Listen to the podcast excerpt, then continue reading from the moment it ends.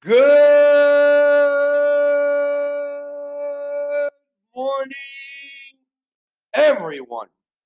And thank you for listening to Truly English Podcast by Matthew, Season 2, Episode 130. Temporada 2, Episodio 130. And today is the second day of July 2021. Hoy es 2 de julio 2021. And today is Friday. Thank God it's Friday. Tomorrow is Saturday, and the day after tomorrow is Sunday. Today is Friday, yesterday was Thursday, and the day before yesterday was Wednesday. Today I am working, but the day after tomorrow I will be resting. What are your plans the day after tomorrow? Yesterday I was working, and the day before yesterday I was working. What did you do yesterday? What did you do the day before yesterday? What are you doing today? What will you do tomorrow? What will you do the day after tomorrow? Remember today, tomorrow, the day after tomorrow, today, yesterday, and the day before yesterday. Today, I want to talk and review a placement exam.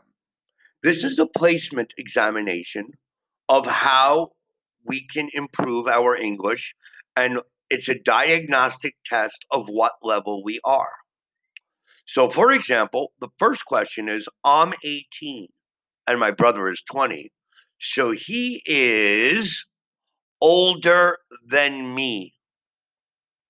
Okay, I'm 18, my brother is 20. He is older than, más mayor de mí. Carl's very reliable.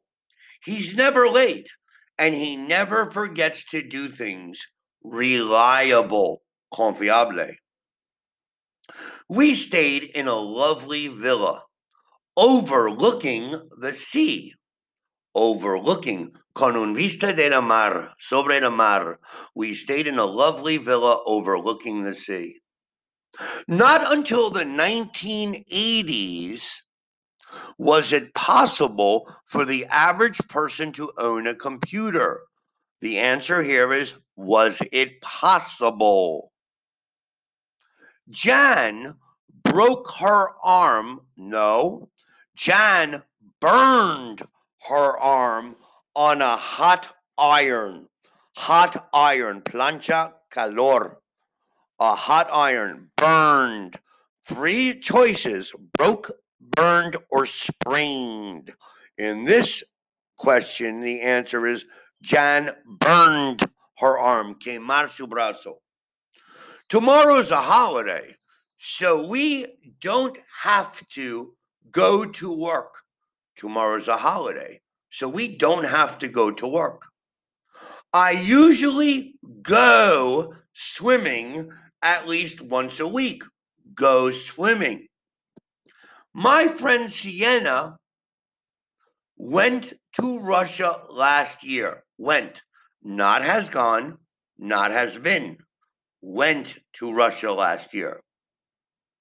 This is an industrial area with a lot of factories and warehouses, not an agricultural area, not a residential area because there are factories and warehouses. It is an industrial area. If I do well in my exams, I will go to university. If I do well in my exams, I will go to university.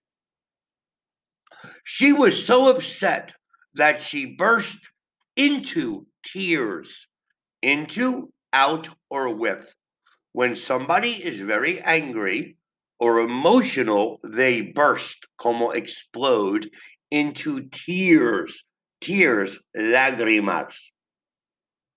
Where did you go on holiday last year?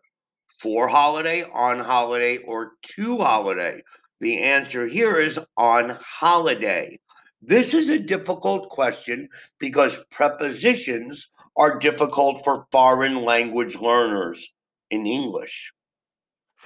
Ocean currents are known to play an important part in regulating global climate.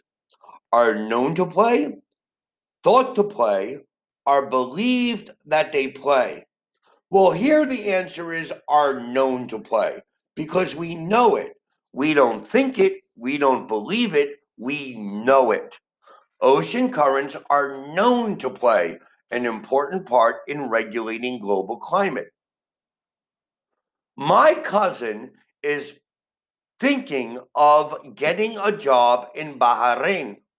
My cousin is thinking of getting a job in Bahrain. Not would like, because if we say would like, we need to. Not is planning. If we say is planning, we need the word to.